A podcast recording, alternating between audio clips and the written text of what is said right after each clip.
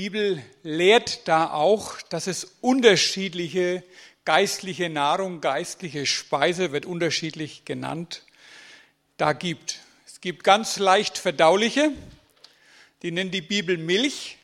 Wie das so ist mit Flüssignahrung, das setzen wir an, schlucken es runter und gut ist es, oder? Und es tut das Seine in unserem Körper. Aber die Bibel sagt, es gibt auch feste Nahrung. Das ist wie wenn du, wir sagen immer so ein Stück Schwarzbrot nimmst. Da muss man erst einmal runterbeißen und dann anständig kauen. Gut kauen. Meine Oma hat immer zu mir gesagt, Alex, gut gekaut ist halb verdaut. Das ist sitzen geblieben bei mir. Ja, gut gekaut ist halb verdaut. Und heute Abend gibt es solche feste Speise. Und auf der müssen wir ein bisschen rumkauen vielleicht, der ein oder andere. Und geistlich gesehen ist natürlich damit gemeint, dass wir solche geistliche Kost, die muss man immer wieder mal lesen, vielleicht ein wenig öfter wie andere, wo uns so gängig ist, wo wir leicht äh, verdaut haben und leicht runtergeschluckt haben. Die müssen wir immer wieder mal lesen, die müssen wir immer wieder mal hören vielleicht, indem dass wir die Predigt mehrfach hören. Da müssen wir auch intensiv mal drüber nachdenken, sich mal Zeit nehmen, Leute mal hinsetzen und dann mal überlegen, was ist denn da gesagt worden? Was, was will denn das Wort Gottes da eigentlich von mir? Wo spricht denn das hinein? In welchen Bereich meines Lebens spricht denn das überhaupt hinein? Damit hört es aber natürlich nicht auf, dieses Kauen, dieses Verarbeiten, dieses Umsetzen dessen, was ich da esse. Ja?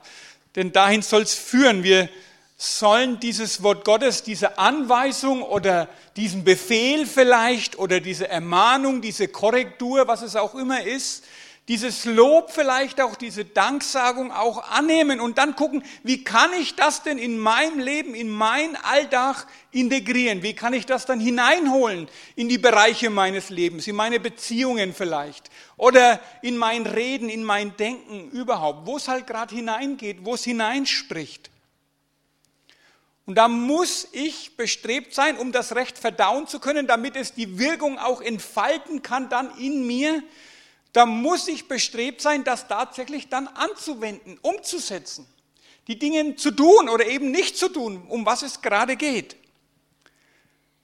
Das meint die Bibel damit, wenn wir diese feste Nahrung durchkauen sollen und bearbeiten sollen, uns das immer wieder sichtbar machen sollen, hörbar machen sollen, drauf rumkauen, meditieren. Meditieren ist was zutiefst Geistliches aus der Bibel. Das heißt, dass wir diese Worte vielleicht auch mal auswendig lernen, diesen Bibelvers, der, um den es da geht, mal lernen, damit wir uns tagsüber den mal in Erinnerung holen können und da in die, auf die Art und Weise auch drauf rumkauen. Und ich verspreche euch, wenn wir das so machen, dann werden diese Inhaltsstoffe, wenn wir so wollen, uns zugänglich werden und werden das ihre in uns, in unserem geistlichen Menschen, manchmal auch in, den, in unserem Körper, in unserer Seele bewirken. Amen. So ist das. Okay, also gut gekaut, halb verdaut. Ich komme zum Hauptteil, um was es mir heute Abend eigentlich geht aus dem Wort Gottes. Es geht mir um Anbetung und diese Anbetung, sagt die Bibel, soll geschehen im Geist und in der Wahrheit. Und das sagt uns das Wort Gottes, dass unser ganzes Leben für Gott eine besondere Form der Anbetung sein soll. Unser ganzes Leben. Im Römerbrief steht das, dass wir eben nichts ausklammern sollen. Römer 12 könnt, könnt ihr mal nachlesen sondern die Bibel, Gott verlangt, Jesus verlangt von uns unser ganzes Leben. Er will dich ganz, sozusagen mit Haut und Haaren, Geist, Seele und Körper will er haben, komplett. Und das meint tatsächlich nicht nur alle Bereiche deines Lebens, die sind sehr wichtig, alles, was dich anbelangt, deine Beziehungen, dein Arbeitsplatz, dein Ehepartner, Partnerin, deine Kinder, deine Finanzen, alles, auch deine Zeit, ja, auch deine ganze Zeit soll Gott gehören. Deine ganze Zeit. Deswegen sagt die Bibel uns, alles, was wir tun, sollen wir von Herzen für den Herrn tun und nicht für Menschen. Alles. Ja? Alles, überleg mal. Wenn die Bibel sagt dann alles, dann meint sie auch alles. Selbst, keine Ahnung, wenn du die Wäsche in die Waschmaschine stopfst oder den Rasen mähst, wenn du früh aufstehst, das linke oder rechte Bett aus dem, aus dem Bettkasten hiefst, alles soll irgendwo für Gott geschehen. Unser ganzes Leben soll, ihn, soll ihm gehören. Leute. 24 Stunden, 24-7, 365 Tage, 52 Wochen im Jahr. Ein Leben für Gott. Die Bibel sagt, solche Menschen, solche besonderen Menschen sucht der Vater. Er sucht sie. Warum muss er die denn suchen bei über sieben Milliarden, die aktuell auf dieser Kugel leben? Gott sucht. Also sind die wohl nicht an jeder Ecke zu finden. Ja? Die sind nicht, die fallen nicht von Bäumen, solche Menschen. Sondern solche Menschen entscheiden sich dazu, genau solche zu sein. Den Vater im Geist und in der Wahrheit anzubeten. In Johannes 4, Vers 23 steht das so wunderbar. Es ist die Geschichte, wo Jesus am Jakobsbrunnen ist und mit dieser Frau da redet, die da zum Wasser holen kommt. Und da sagte er, aber die Stunde kommt und ist schon da, wo die wahren Anbeter den Vater im Geist und in der Wahrheit anbeten werden. Denn der Vater sucht solche Anbeter. Ich habe mir heute darüber nochmal neue Gedanken gemacht, was das bedeutet und welche Konsequenz sich daraus auch ergibt, dass der Vater nur solche Anbeter akzeptiert. Ihr Lieben, jede Religion auf dieser Erde disqualifiziert sich an dieser Bibelstelle und läuft ins Leere und ist sinnlos, wenn sie nicht über den Vater in, im, im Geist und in der Wahrheit anbeten. Im Geist heißt, ich muss jemand sein, der von Gott her, von oben her neues Leben geschenkt bekommen hat. Und im, in der Wahrheit bedeutet, Jesus Christus ist die Wahrheit. Ich muss ihn akzeptiert und angenommen haben, muss Golgatha, muss das Kreuz für mich in Anspruch genommen haben. Das ist alles und einzig allein, was der Vater akzeptiert. Nur solche Menschen dürfen in seine Gegenwart kommen, dürfen ihn anbeten. Deswegen ist alles andere hinfällig. Jede, jedes Bestreben von uns Menschen, und das ist Religion in letzter Instanz, egal wie sie heißt, ob das, egal wo sie herkommt, ob das äh, irgendeine sonst, sonstig wie geartete Theologie ist, wo sie auch immer herkommt und wie sie heißt, läuft ins Leere, wenn sie nicht über Jesus Christus kommt, wenn sie nicht Menschen werden und Menschen sind, die diesen Gott, den allmächtigen Gott im Geist und in der Wahrheit anbeten. Eine Bibelstelle, ein Vers aus dem Wort Gottes reicht, um alles andere ad acta zu legen und beiseite schieben zu können. Gott sucht Menschen, die ihn im Geist und in der Wahrheit anbeten. Das ist Gottes ausdrücklicher Wunsch. Er will nur von solchen Menschen angebetet werden. Und wie gesagt, das ist nicht eine Option von mehreren, von vielen, es ist die einzige Art und Weise, die akzeptiert wird in Gottes Thronsaal im Himmel. Die einzige Möglichkeit, Gott jemals zu Gesicht zu bekommen, ist es, ihn in Geist und in der Wahrheit anzubeten. Und ich möchte diese Art und Weise der Anbetung versuchen heute Abend anhand des Opferaltars in der Stiftshütte ein wenig zu verdeutlichen. Was das bedeutet, was das beinhaltet auch für uns. Ich möchte versuchen, das ein Stück weit wieder zu vertiefen, was Anbetung in, im Geist und in der Wahrheit aus biblischer Sicht, aus Gottes Sicht her für uns beinhaltet. Die Stiftshütte ist hoffentlich allen ein Begriff. Wenn nicht, das war sozusagen der Vorläufer des Tempels für die Israeliten, für das auserwählte alttestamentliche Volk in Form eines Zeltes, das die Israeliten in Gottes Auftrag gebaut haben. Ein Zelt mit einem speziell abgetrennten Bereich im, im hinteren Bereich dieses Zeltes, wo die Bundeslade stand, wo Gott, Gottes Gegenwart in spezieller Art und Weise da war. Und vor diesem Zeltbereich war ein äh, Platz, wo Tiere geopfert werden konnten, wo unter anderem ein Opferaltar eben stand. Kann man nicht, kann aufgrund der zeitlichen Begrenzung nicht alles erklären, aber ihr könnt das gerne mal nachlesen. Äh, im, in den Mosebüchern, da steht einiges darüber. Aber ein Zitat habe ich mal mitgebracht, was das bedeuten soll und was das beinhaltet auch, dass eben diese Opferritus, wie wichtig der war. Es stammt von Charles äh, Spurgeon, ist wohl einer der bekanntesten Baptistenprediger des 19. Jahrhunderts gewesen, und er hat mal Folgendes aufgeschrieben. Geliebte Freunde, es gibt keinen Jesus, wenn es kein vergossenes Blut gibt.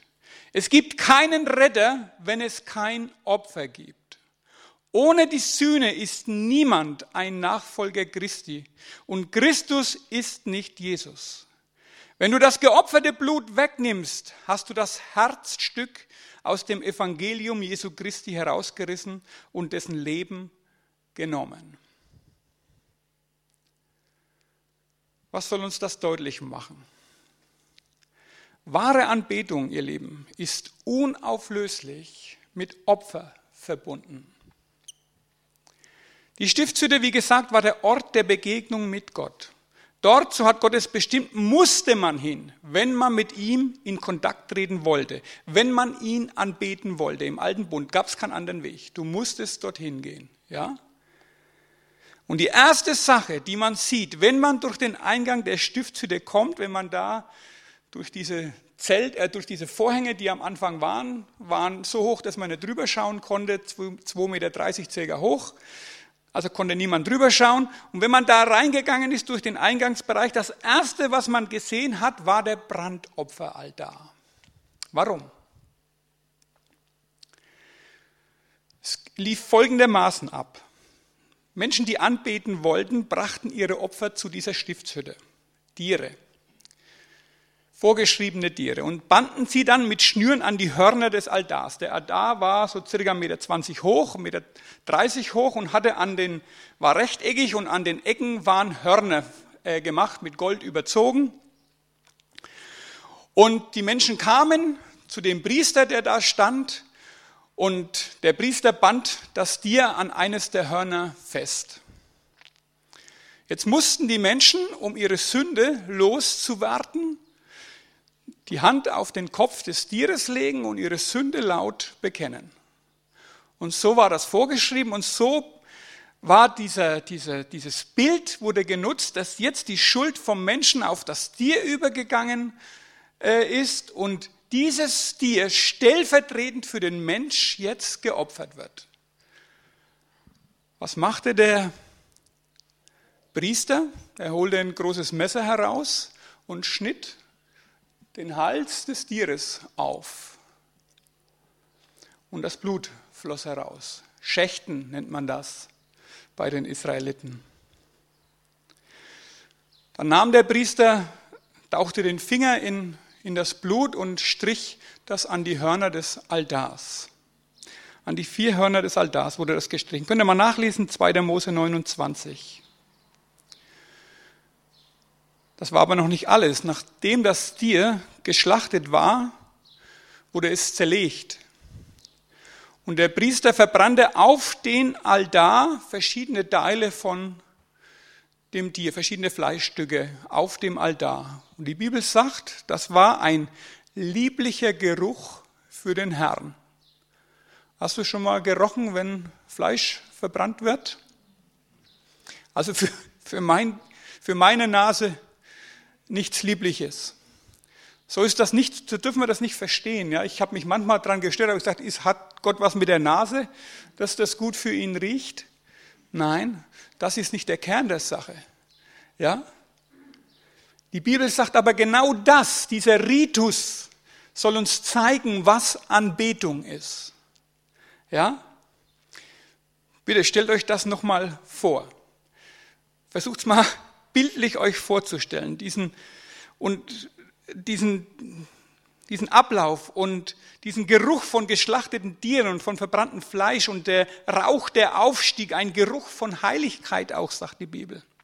Überhaupt dieser ganze Vorgang des Schlachtens, das kennen wir heute nicht mehr. Die wenigsten von uns noch. Unser Fleisch holen wir aus dem Discounter oder beim Metzger an der Theke. Da ist meist nichts mehr blutig. Und wenn noch ein wenig, naja gut, dann ist es halt so meistens schön abgepackt, ja. Stellt euch die Emotionen der Menschen, die da dabei, die, die, die bewusst mussten die dabei bleiben und haben gesehen, da stirbt jetzt jemand an meiner Stelle. Das wäre mein Platz. Ich müsste eigentlich sterben. Die Sünde, die ich mitgebracht habe, reicht aus, damit ich sterben müsste. Und dann die Erleichterung, als die Last vom Herzen genommen wurde, wenn das Opfer vollendet war, der Zuspruch kam, Vergebung, Befreiung da war. Und ich glaube wirklich, dass unser Bewusstsein hier neu geschärft werden muss. Für das, was es Jesus gekostet hat, uns freizukaufen, ihr Leben. Der Altar war eine Opferstätte und Anbetung. Anbetung braucht immer einen Altar. Und wir wissen, wer unser Opfertier war und ist dass Jesus das Lamm Gottes ist, auf den Johannes damals gezeigt hat, Johannes der Täufer, als Jesus vorbeigelaufen ist. Schaut mal alle hin, hat er gesagt, das ist das Lamm Gottes, das die Sünden der Welt hinwegträgt, hinwegnimmt. Er ist der Einzige, der das kann. Und nicht das Osterlämpchen, ja, wisst ihr, nicht der Lindhase, der irgendwo im Körbchen liegt, so eine Verunglimpfung, so ein, eine Verdummung unserer Gesellschaft, muss ich immer wieder sagen. Das Lamm Gottes, das war, das war ein, ein einjähriges männliches Lamm, stark, ja, ohne Fehler, ohne Makel. Das wurde ausgesucht. Und das wurde geschlachtet. Und dafür steht Jesus. Und Jesus ist dieses Lamm, das für dich und für mich auf dem Opferaltar des Kreuzes von Golgatha geschlachtet wurde. Und nur dadurch hat er den Zugang zu seinem Vater überhaupt erst ermöglicht. Nur dadurch. Nur dadurch, ihr müsst euch, behaltet nochmal das Bild von der Stiftshütte. Ohne den Opferaltar durfte niemand Gott anbeten, ist niemand weitergekommen. Ja, auch der hohe Priester nicht, auch der musste für sich opfern um ins Allerheiligste gehen zu können, um Gott sich irgendwie zu nahen. Und denkt ihr dran, als Jesus am Kreuz starb, ist der Vorhang im damaligen Tempel, im herodianischen Tempel, von oben nach unten zerrissen. Der Vorhang, der vor dem Allerheiligsten gehangen hat. Damit hat Gott deutlich gemacht, der Zugang ist jetzt frei. Jeder kann kommen, der über diesen Opferaltar des Kreuzes von Golgatha kommt, der das in Anspruch nimmt. Jeder darf kommen. Es gibt noch eine weitere Begebenheit, weitere Geschichte im alten Bund. Im alten Bund, wenn jemand sich schuldig gemacht hat, vielleicht hat er jemanden versehentlich erschlagen, ist vom, von der Axt vielleicht äh, das Eisen runtergefahren, hat jemand getroffen oder sonst irgendwie ist was passiert. Und da galt ja Auge um Auge, Zahn um Zahn. Da war schnell mal die Verwandtschaft da und hat den jemand, denjenigen zur Rechenschaft ziehen wollen. Und dann gab es die Möglichkeit, zum Opferaltar in der Stiftshütte zu rennen, sich an den Horn eines der Hörner festzuhalten und zu rufen, Barmherzigkeit. Könnt ihr auch mal nachlesen, 1. Könige 1, Abvers 49. Und dieses Bild wird jetzt auch wieder genutzt im Neuen, im Neuen Testament. In gleicher Weise kann jeder Mensch, jeder Sünder zum Kreuz laufen, wirft sich in die Arme Jesu und schreit nach Barmherzigkeit. Ja? Jeder darf kommen. Das Kreuz ist wahrhaftig der Altar Gottes. Und er steht vor dem Heiligtum, weil Gott uns klar machen will, dass Zugang zu ihm nur durch das Blutsopfer Jesu möglich ist. Somit beginnt wahre Anbetung mit dem Tod Jesu am Kreuz. Ich sage es euch nochmal, ohne das Kreuz gibt es keinen Zugang zu Gott oder irgendeinen Dienst für Gott. Auch da disqualifiziert sich jegliche Religion in irgendeiner Form, die nicht Jesus Christus akzeptiert als Retter und Erlöser. Anbetung ohne das Kreuz ist keine Anbetung. Ist keine Anbetung. Und dürfen wir natürlich nicht denken, wenn Jesus für meine Sünden gestorben ist, dann gibt es ja für mich überhaupt nichts mehr zu tun. In puncto Rettung kannst du nichts hinzufügen, das stimmt. Das ist ein für alle Mal erledigt. Mit dem es ist vollbracht, ist alles erledigt. Aber wenn wir das annehmen, dann sind wir gefordert, Jesus nachzufolgen, sagt die Bibel. Dann sind wir gefordert, unser ganzes Leben als Gottesdienst zu sehen, als Dienst für Gott zu sehen.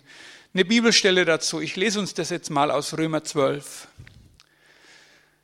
Weil ihr, und du hoffentlich auch, weil ihr Gottes Barmherzigkeit erfahren habt, fordere ich euch auf, liebe Brüder und Schwestern, mit eurem ganzen Leben für Gott da zu sein. Da zu sein. Seid ein lebendiges Opfer, das Gott dargebracht wird und ihm gefällt. Ihm auf diese Weise zu dienen, ist die angemessene Antwort auf seine Liebe. Die einzig angemessene Antwort auf seine Liebe ist, dass ich mich ihm ganz, gänzlich, komplett, 100 Prozent zur Verfügung stelle. 24, 7, 70, 80, 90 Jahre, wie lange wir hier sind. Das ist die einzige akzeptable Antwort auf Gottes Liebe, die ich erfahren habe. Und in dein und mein Leben gibt es natürlich immer wieder Dinge, die nicht dazu dienen, Gott anzubeten. Natürlich, wir sind nicht perfekt. Und das verlangt Gott auch nicht. Aber was er verlangt, dass wir mit allem, was uns ausmacht, bestrebt sind, ihm zu gefallen. Alles, was er uns zeigt, was nicht dient, ihn anzubeten, dass wir uns das aufzeigen lassen von ihm und dass wir sagen, Herr, ich will das nicht länger in mein Leben haben. Hilf mir, dass das sich verändert, dass Veränderung kommt, dass mein Denken erneuert wird. Dass Dinge, wo ich Probleme habe, die dir nicht gefallen, dass die rauskommen aus meinem Leben. Dass ich in Gehorsam hineinkomme, wo ich immer noch ungehorsam bin, wo ich mir schwer tue. Dass Stolz, egal in welcher Variation, dass ich den ablegen kann, abgeben kann bei dir. Stolz in der Form, dass wir uns auf die Schulter klopfen und meinen, besser zu sein als andere, aber auch Stolz in negativer Form, wo wir uns klein und nichtig sehen. Wobei Gott sagt, wir sind die Krone der Schöpfung. Ja, wo wir meinen, wir sind nichts wert und können nichts. Das ist auch eine Form von Stolz. Nur in negativer Form. Wir sollten Sünde in jeglicher Form und Farbe schnellstmöglich vor Gott bekennen und ihn bitten, uns zu vergeben und uns reinzuwaschen von aller Ungerechtigkeit und dass wir das nicht mehr tun müssen und tun werden. Ihn dabei einfach um Unterstützung bitten. Er hat es versprochen, uns zu helfen. Wenn wir Hilfe brauchen, sollen wir ihn bitten und er gibt sie uns. Amen. Halleluja. Wir können es uns auch nicht leisten, in Unvergebenheit mit irgendwen zu leben, Leute. Das muss uns immer wieder mal gesagt werden. Unvergebenheit ist eine Sünde, die wir uns, wir können uns keine leisten, aber die schon gleich dreimal nicht, weil die trennt uns in der Beziehung zu Gott. Er kann uns unsere Sünde nicht mehr vergeben, wenn wir mit jemandem meinen, in Unvergebenheit leben zu können. Geht nicht. Ungehorsam. Die Bibel sagt ungehorsam, wenn du erkannt hast, dass du etwas tun oder nicht mehr tun sollst oder umsetzen sollst, was auch immer, und tust es bewusst nicht, das ist eine Sünde wie Zauberei, sagt die Bibel. Bitterkeit, Folge von Ungehorsam oder auch irgendwelche falsche, nicht auf die Bibel gegründete Lehre, wo du vielleicht Sachen hast, wo du sagst, das kann ich nicht glauben oder nicht annehmen in irgendeiner Form oder falsche Sachen, wo du aus anderen Quellen für dich irgendwo akzeptierst und als richtig gesehen hast, wo die Bibel dagegen steht. Da gibt es etliche Dinge, die ich hier heute Abend nennen könnte, will ich aber nicht länger. Ich will euch nur nochmals sagen, die einzig angemessene Antwort auf das Opfer Jesu am Kreuz ist, unser Leben als Opfer Gott unterzuordnen. Sich der mächtigen Hand Gottes unterzuordnen. Halleluja. Unsere Leiber als lebendiges, heiliges, Gott wohlgefälliges Opfer darzubringen. Manche Übersetzung schreibt hier, dass dies die einzig zulässige Handlung der Anbetung sei. Das hat mir gefallen. Die einzig zulässige Handlung der Anbetung, das, was Gott will, ist, dass wir uns ihm ganz unterordnen. In allen Bereichen. Das ist das, was Gott akzeptiert. Anbetung, die nicht zur Unterordnung führt, ist in Gottes Augen keine Anbetung. Ist keine Anbetung, Leute. Die Anbetung im Geist und in der Wahrheit ist die Anbetung, die unseren Gott gefällt, weil sie ihm sagt, dass wir verstanden haben, was er zuerst von uns haben möchte. Wisst ihr, ihr Lieben, er will nicht zuallererst all unseren Gram, all die Sachen, die uns Schwierigkeiten machen, alles, was so, keine Ahnung, in Ordnung gebracht werden muss. Das ist auch okay. Weißt, manchmal, das habe ich leider auch schon so gemacht, habe ich Menschen gesagt, komm zu Jesus und er bringt alles in dein Leben in Ordnung. Das ist aber gar nicht das, was Gott zuallererst tun will. Er will zuallererst jedem Menschen seine Sünde vergeben und seine Schuld wegnehmen. Dass er sich dann auch kümmert um den einen oder anderen Bereich, wo er sagt, das ist nötig. Na klar, das macht er. Aber das ist nicht das, warum Menschen zuerst zu Jesus kommen sollten. Das ist ein Stück Wohlstandsevangelium, das manchmal verkündigt wird, was so in der Bibel nicht steht. Wir sollten die Menschen aufrufen, zu Jesus zu kommen, weil sie das größte Problem haben, das jeder Mensch hat, Sünde in ihrem Leben. Alle haben gesündigt, ohne Ausnahme, sagt die Bibel. Da ist keiner, der gerecht ist, auch nicht einer. Auch nicht einer. Alle ermangeln der Herrlichkeit, die sie bei Gott haben sollten. Deswegen brauchen wir Jesus.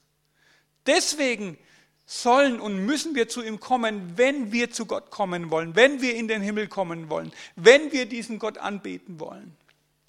Halleluja.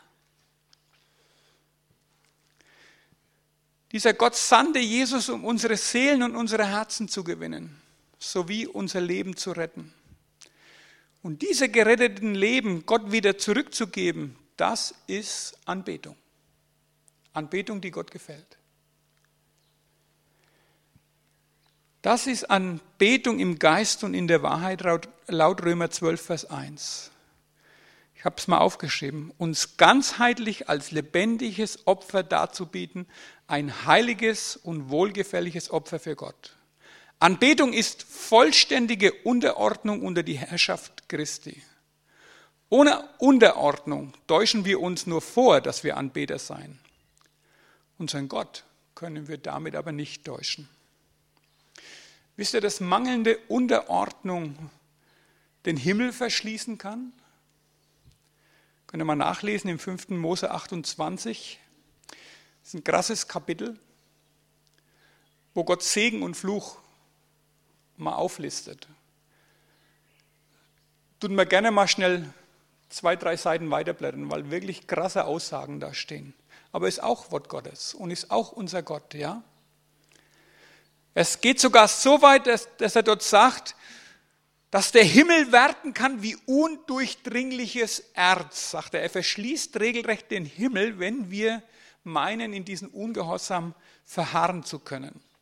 Vielleicht kennst du das und hast das schon empfunden, dass deine Gebete gefühlt nur bis zur Decke gehen. Oder?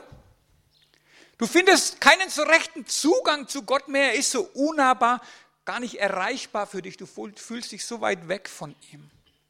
Ich sagte, die Ursache hierfür, wenn das so ist, kann mangelnde Unterordnung sein. Es können Dinge in deinem Leben sein, die geopfert werden müssten. Und du solltest mal wieder zum Kreuz kommen, zum Opferaltar Gottes und diese Dinge ihm bekennen. Vielleicht noch etwas Wunderbares, was damit einhergeht. Diese Form der bedingungslosen Unterordnung bewirkt, sagt die Bibel, Freiheit. Die wunderbare Freiheit der Kinder Gottes. Das kennen wir doch alle, wenn wir freudig und unbeschwert zu unseren Eltern gelaufen sind als Kinder. Aber auch das Gefühl und das Empfinden, wenn wir was angestellt haben, oder? Da haben wir uns oder hätten wir uns am liebsten irgendwo versteckt und war überhaupt keine Freude, wenn die Eltern heimgekommen sind oder um die Ecke gekommen sind. Das kennen wir doch alle. Und so ist es, so geht es uns auch mit Gott. Wenn uns unser Gewissen irgendwas belastet, wenn irgendwas da ist, wo wir wissen und spüren, das gehört eigentlich nicht mehr in unser Leben hinein. Das gehört nicht mehr zu uns. Oder das haben wir angestellt, das müsste weg. Diese wunderbare Form der bedingungslosen Unterordnung bewirkt auch eine Überwindermentalität, sagt die Bibel, Leute. Und genau das sollten wir laut unserem Herrn König Jesus sein, Überwinder. In Römer 8 steht, denn das ist die Liebe zu Gott, dass wir seine Gebote halten. Und seine Gebote sind gar nicht schwer, sagt er, denn alles, was aus Gott geboren ist, aus diesem Geist geboren ist, überwindet die Welt. Und unser Glaube ist der Sieg, der die Welt überwunden hat. Halleluja. Wir sollen Überwinder sein. Und wir sollten doch bestrebt sein, dass nichts dieses, diese Überwindermentalität, die uns Gott geschenkt hat, blockiert in unser Leben, oder? Da ist nicht Gott verantwortlich dafür und schuld dran.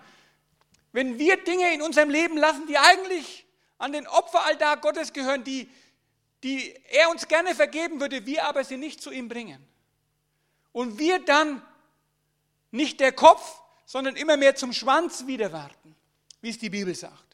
Wir sollen aber der Kopf sein, nicht der Schwanz. Ja, wir sollen Überwinder sein. Wir sollen im Sieg leben. Das ist das, was Gott für seine Kinder vorgesehen hat.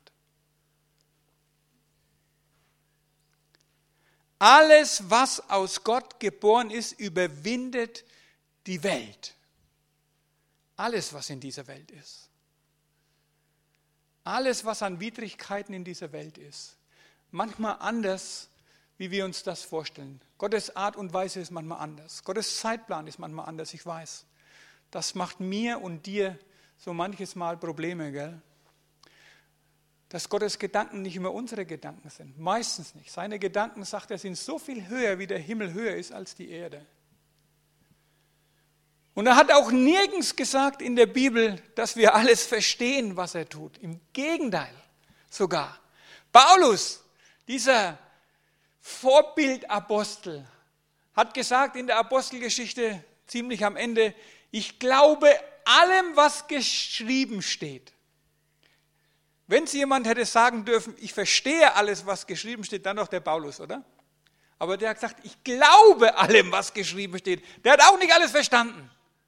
Aber er hat allem geglaubt. Allem, was geschrieben steht, hat er geglaubt. Und das ist die Herzenshaltung, das ist die, die, die Sichtweise, die ich auch haben will und äh, an, der ich, an der ich mich orientiere. Ich glaube allem, was geschrieben steht. Ich verstehe so manches nicht, Leute, wie Gott das macht und warum er das macht oder nicht macht oder noch nicht macht oder anders macht, wie ich mir das vorstelle. Aber ich glaube allem, was geschrieben steht. Ich glaube meinem Gott in allem und will ihn in allem vertrauen. Und ich glaube, das ist das, was er sich wünscht von uns. Und ich glaube auch, dass der Heilige Geist wahrscheinlich, vielleicht schon zu dir geredet hat. Jetzt während ich zu euch gesprochen habe. Oder auch schon länger im Vorfeld. Und du weißt, um welche Dinge es bei dir geht.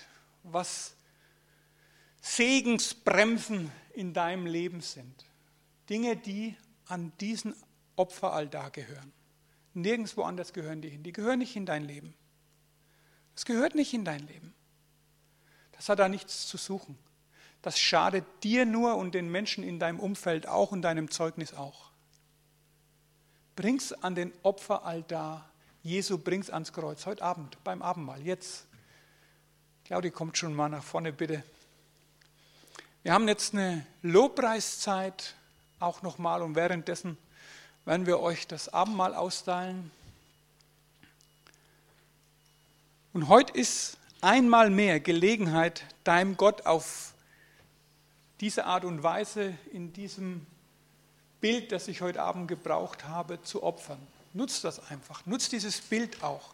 Bring diese Dinge regelrecht. Häng dich an, häng dich an das Kreuz, häng dich an dieses, an eins der vier Hörner da, an, bei diesem Opferall da und Sag, Herr, ich will das nicht länger haben. Ruf nach Barmherzigkeit und er erbarmt sich so gerne, er hilft dir so gerne und gibt dir so gerne Kraft, die Dinge anders zu sehen, anders zu denken, anders zu machen, Dinge umzusetzen, die dir in Vergangenheit nicht gelungen sind. Ja, Menschen zu vergeben in deinem Umfeld, damit du frei werden kannst von dieser Knechtschaft, die mit Unvergebenheit einhergeht. Was es auch immer ist.